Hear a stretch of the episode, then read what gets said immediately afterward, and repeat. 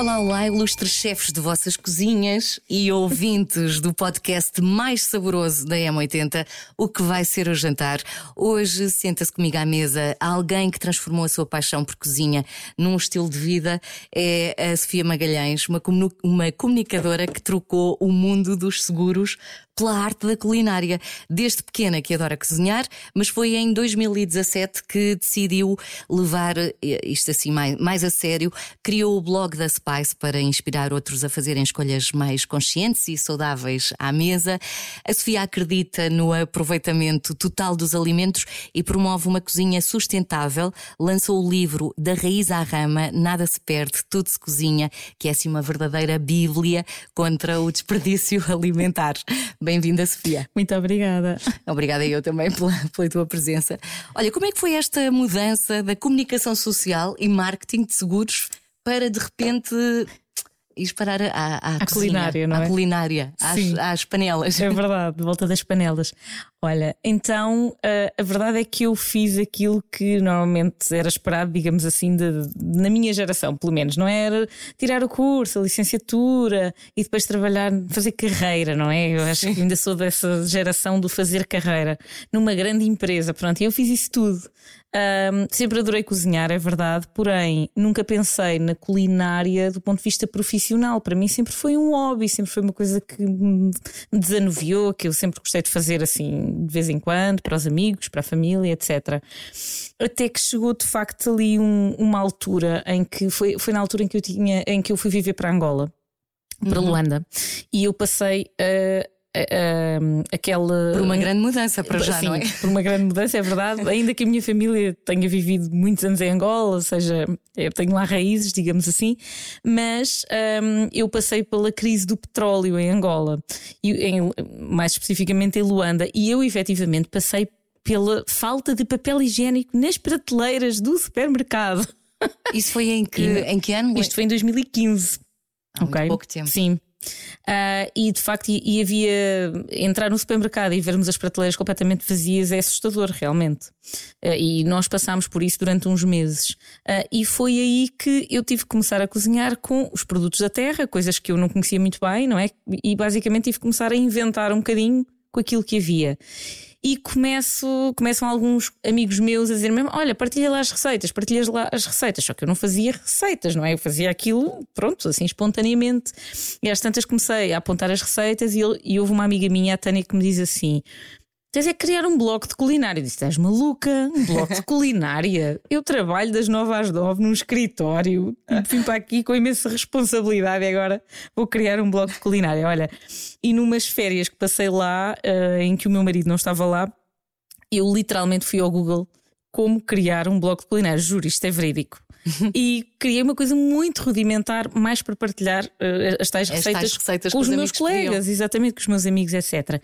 E basicamente aquilo ganhou pernas. Pronto, porque depois vem um convite para uma revista, vem um convite para não sei o quê, e, olha, e às tantas, pronto. E chegou ali a uma fase de, a uma fase em que eu tive que escolher, porque já não estava a dar para fazer as duas coisas em simultâneo. Uhum. E foi efetivamente no pico da minha carreira no pico da minha carreira, um, em que me fazem uma proposta que para a minha ex-carreira seria irrecusável, digamos assim, uh, que era para ficar como diretora de marketing de um maior banco angolano, digamos assim. Um, e eu, naquele instante, senti que eu não ia ser feliz a fazer aquilo. Eram horas a mais. Eram. Atrás de uma secretária. Exatamente. Porque à, à, medida que eu me entusiasmando cada vez mais pelo meu blog, pela cozinha, ia-me desentusiasmando, digamos assim, não é? Sim. Aqui com muitas aspas. Um, Por essa carreira. Sim, exatamente. Por essa carreira. Uh, toda a gente almeja e que supostamente, não é? Supostamente. E, e então, olha, acabei por, eh, por me despedir vim para Portugal, regressei a Portugal e decidi que era mesmo isto que eu queria fazer. Uau. Uh, então e... é preciso ter coragem. É verdade, um bocadinho ali. Deixar o certo pelo incerto. Houve, houve muita gente da minha família e amigos a dizer: estás maluca, o que é que está acontecendo? Isto é uma crise de meia idade, não sei, que eu ainda nem sequer meia idade tinha, mas pronto. Um, e acabei por vir para Portugal e inscrever-me no curso de culinária macrobiótica no Instituto Macrobiótico, que foi uh, que é a minha base, digamos assim. Portanto, uma coisa levou à outra. Esta, esta, história da cozinha mais consciente, mais Sim. sustentável, também tem a ver com essa falta de alimentos que tu passaste em, em, Angola. Uma coisa levou à outra. A macrobiótica também deu ferramentas Sim. super sim, incríveis para, para, para agora poderes uh, trabalhar mais e, sim. melhor. Foi um bocadinho, ou seja, eu, eu acho que eu comecei mais pela questão de, da saúde Portanto, ver a questão da alimentação pela, pelo, e o impacto que tem no nosso corpo, na nossa mente e tudo mais, porque a macrobiótica está muito uh, relacionada com isto, não é? Ou seja, na realidade, a macrobiótica é um estilo de vida, não é só uma, uma corrente alimentar. Um, e depois, a partir daí, eu acho que estas coisas estão todas interligadas. Nós não conseguimos dissociar aqui, um, portanto, a saúde do planeta da nossa saúde pessoal. Uhum. Ok? Pronto. E efetivamente, depois uma coisa foi puxando a outra. Eu fui começando a conhecer várias pessoas também nesta área da sustentabilidade que me inspiraram imenso, como por exemplo a Eunice da Maria Granel ou Catarina Barreiros, bom, uma série de pessoas interessantes um, e fui cada vez buscando mais uh, e percebendo a relação direta uh, que existe entre a alimentação e a sustentabilidade do planeta. E a saúde.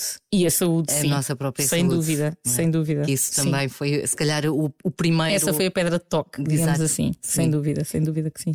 Vamos ter a oportunidade de explorar todas as outras áreas que, entretanto, foram crescendo à volta da, da, da tua cozinha, Sim. não é? Porque, entretanto, editaste um livro, Verdade. tens um, um, blog, tens uma, uma boa comunidade também na, na, nas redes que te Sim. segue que, que, que, e que experimenta as tuas receitas. Uh, e vais, vais também eh, partilhar algumas dessas receitas connosco e deixamos então. Eu quero saber como é que surgiu essa ideia do livro, do que é que fala o livro. Vamos também aprofundar mais essa questão da sustentabilidade e da importância disso isso para nós e para, para o planeta, mas se calhar hoje passamos para a primeira sugestão que nos, que nos trazes nesta série de quatro episódios que vamos ter aqui com a Sofia Magalhães. Okay. E hoje é, o que é que, qual é assim a primeira então, hoje, receita que nos trazes? A primeira receita que vos trago uh, é um gratinado de uh, batata doce e ramadalho francês. Ramadalho francês é aquela coisa que normalmente, exatamente, que muita gente descarta. Eu.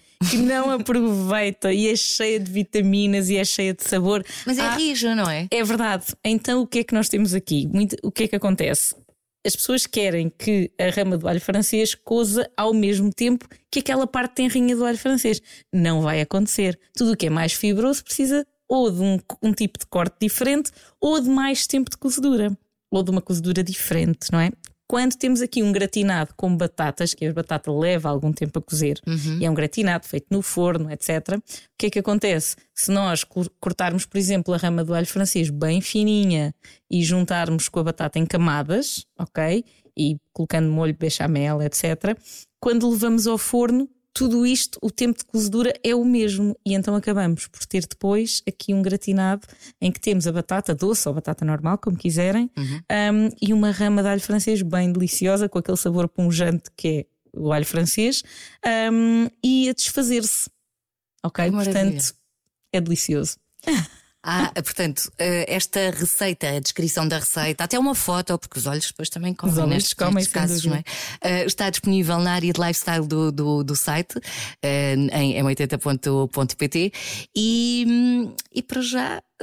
Se calhar ficávamos por aqui. Vamos só levantar aqui um bocadinho do o véu, o véu daquilo que vai acontecer. Aquele típico clássico. Levantar um bocadinho do véu do que vai acontecer no próximo episódio. Preparem-se porque vai ser assim uma, uma verdadeira revolução contra o desperdício alimentar. Espero que sim. Eu já, também já estive a ler algumas das coisas da, da, da, Sofia e vamos perceber então como é que podemos mudar o mundo a partir das nossas cozinhas. Muito Exatamente. obrigada, Sofia. Nada, obrigada eu.